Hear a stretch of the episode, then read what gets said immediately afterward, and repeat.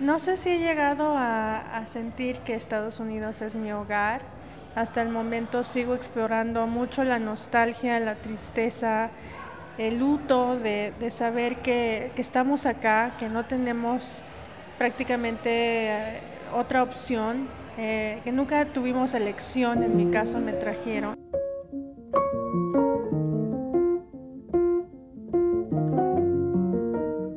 Bienvenidos a Sueños Migrantes, un podcast original de Enlace Latino en sí.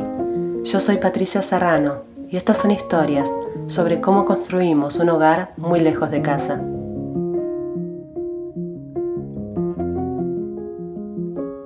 Ser migrante para mí es convertirse en una persona que deja sus raíces, sus costumbres, su gente, para salir a buscar un futuro mejor Migrar es partirse en dos, dejar todo atrás, pero también traer cada recuerdo contigo. A veces es vivir pensando cómo van las cosas en ese otro mundo que dejaste, o vivir preguntándote si tomaste la decisión correcta. Al querer volver a abrazar a personas importantes, muchas personas importantes, pero a dos en específico, como es mi hijo, que lo dejé de solo 10 años. Ya hoy tiene 18 años. A mi amada tía, que es como mi madre después de mi mamá, que tampoco pude mirar nunca más a los ojos.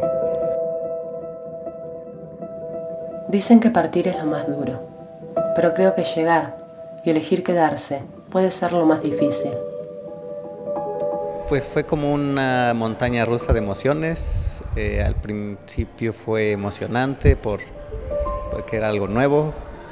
Eh, hubo ocasiones que triste por pensar en mi familia, eh, poco de miedo, de si eh, les pasaba algo, yo estaba acá, etcétera, pero ahorita creo que ya. Este segundo episodio de Sueños Migrantes trata sobre llegar. ¿Cómo son esos primeros años? ¿Por qué nos cuestan tanto? ¿Y qué hacemos para sentirnos más cerca de casa? Te cuento de que los primeros años fue muy difícil para mí. Yo podría decirte que en los primeros tres años tenía muchas ganas de volver a mi, tierra. Extrañaba mucho a mi familia, a mis amigos, a las costumbres que teníamos. Henry Padilla nos contó en el episodio anterior que emigró por amor, desde Bolivia a Carolina del Norte. Pero sentía que se había equivocado y todos los días soñaba con volver. Yo veía que no sé si era el lugar que debería haber estado en el momento. Entonces era muy difícil ah, luchar esos pensamientos en mi cabeza si la verdad estaba tomando la decisión correcta.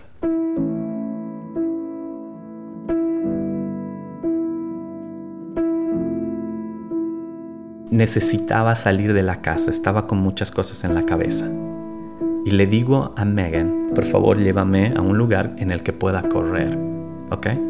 Y fuimos a un bosque. Llegamos al bosque y yo estoy corriendo por el bosque y me pierdo en el bosque. Y me da una rabia porque precisamente quiero ir a ese bosque para estar solo, pero me doy cuenta de que me pierdo en el bosque y no puedo estar aquí en los Estados Unidos solo porque me pierdo. Y es que mudarse a Estados Unidos ya de grande es casi como volver a la niñez. Las cosas básicas, como ir al mercado, hacer ejercicio, ver a tus amigos, pasear, dependen siempre de alguien más, por lo menos en los primeros años. Entonces era una frustración terrible para mí. Tal vez ahí decidí poner un poco más, cambiar mi mentalidad y decir, ok, Henry, a partir de aquí te vas a quedar en los Estados Unidos. Porque antes de, esa experiencia, mi mente siempre estaba en volver. Henry pudo dar ese paso del que hablan muchos, un quiebre que sucede en algunos migrantes después de varios años. Adaptarse. Muchos luchando con constancia logramos llegar a donde queremos. Años que estaba en Estados Unidos, la verdad es que me inundaba la experiencia nueva, la aventura, el cambio y no tuve mucho tiempo para extrañar. Pero hay migrantes que deciden volver. Hay migrantes que aunque quieran, no pueden volver. Y hay muchos que viven con nostalgia, soñando con el día en que regresarán a sus países. Más que todo yo extrañaba, digamos, mis amistades, mi familia, eh, porque digamos uno ya pues yo me yo tenía cuando emigré para acá yo tenía 18 años. Entonces esa es una edad donde uno anda con sus amigos en el parque donde sale a jugar fútbol o uno anda digamos sale con sus amigos a todo lugar y es algo muy difícil porque al entrar a ese país solo vine a, trabajar solo vine a estar en casa porque como al principio uno no tiene carro uno no maneja es, es algo muy difícil él es José Freddy Amaya Maya, salvadoreño, 28 años y 10 años de migrante en Carolina del Norte. Todavía hoy se pregunta si tomó la decisión correcta.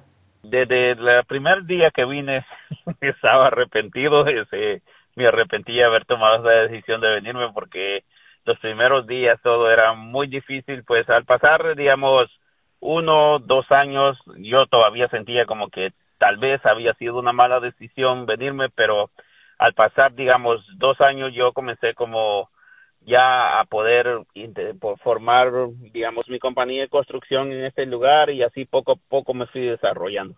Freddy tuvo éxito en la parte laboral. Finalmente fue eso por lo que emigró a este país. Pero se pregunta si con eso tiene suficiente. Al transcurso del tiempo yo he pensado que es más importante uno estar cerca de la familia, de los amigos y todo, para, digamos así, como en pocas palabras, para poder disfrutar más de la vida y no, no esclavizarlos en trabajo. Sí, este, estoy, sí me he adaptado y todo, pues, eh, con el movimiento de trabajo y todo eso, pero nada más como de sentirme libremente feliz acá, la verdad, no me, no me, nunca me he sentido así. ¿Tiene esperanza de que eso va a pasarle en algún momento? Eh, por momentos eh, llego a pensar así, pero cuando yo hablo con personas que tienen 30, 40 años y están en la misma situación mía, eh, entro en duda.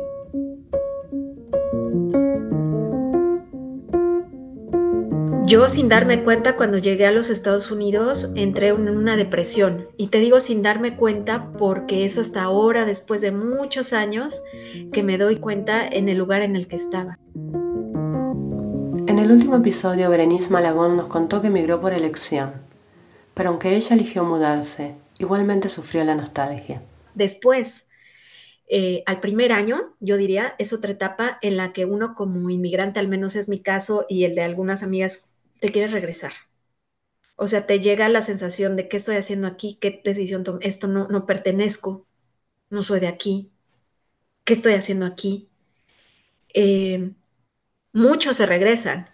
Y aunque algunos migrantes tenemos el privilegio de volver de vez en cuando a nuestros países, eso también puede ser difícil. Después pasó un periodo como al tercer año en el que no me sentía ni cómoda allá ni cómoda aquí. A lo que voy es, cuando yo iba de vacaciones a México por un largo periodo, ya me sentía incómoda, ya quería regresar a casa, pero cuando estaba aquí extrañaba mucho allá. Y entonces era ni de aquí ni de allá. Bien complicado.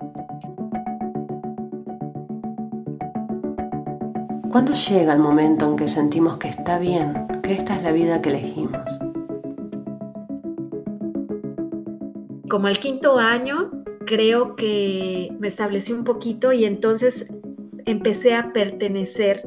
En cuanto yo empecé a trabajar, me sentí que pertenecía, que podía ser productiva.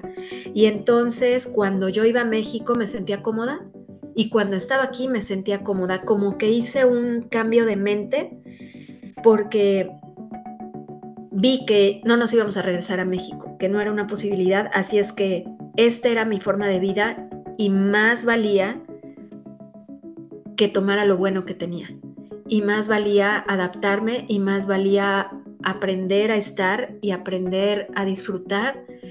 Y ahora te puedo decir que pertenezco. Después de 13 años, pertenezco.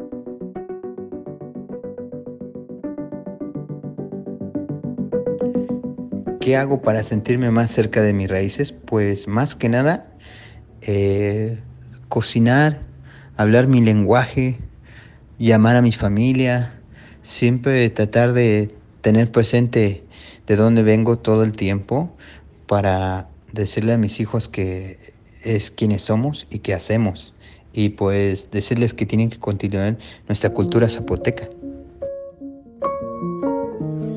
Bueno, para mí ser eh, un inmigrante significa ser, eh, ser fuerte, ser, ser duro. Y es que quizá migrar sea siempre un work in progress. Siempre preguntarte, ¿qué hubiese sido de mi vida si me quedaba en mi país? Este fue el segundo episodio de Sueños Migrantes, un podcast original de Enlace Latino en sí. Fue producido por quien les habla, Patricia Serrano, editado por Paola Jaramillo y el diseño de sonido es de David Seth Miller. El equipo de Enlace Latino Podcast incluye a Raúl Luna Ramos, Walter Gómez y Paula Sokolovsky. Yo soy Patricia Serrano y esto fue Sueños Migrantes. Gracias por escuchar.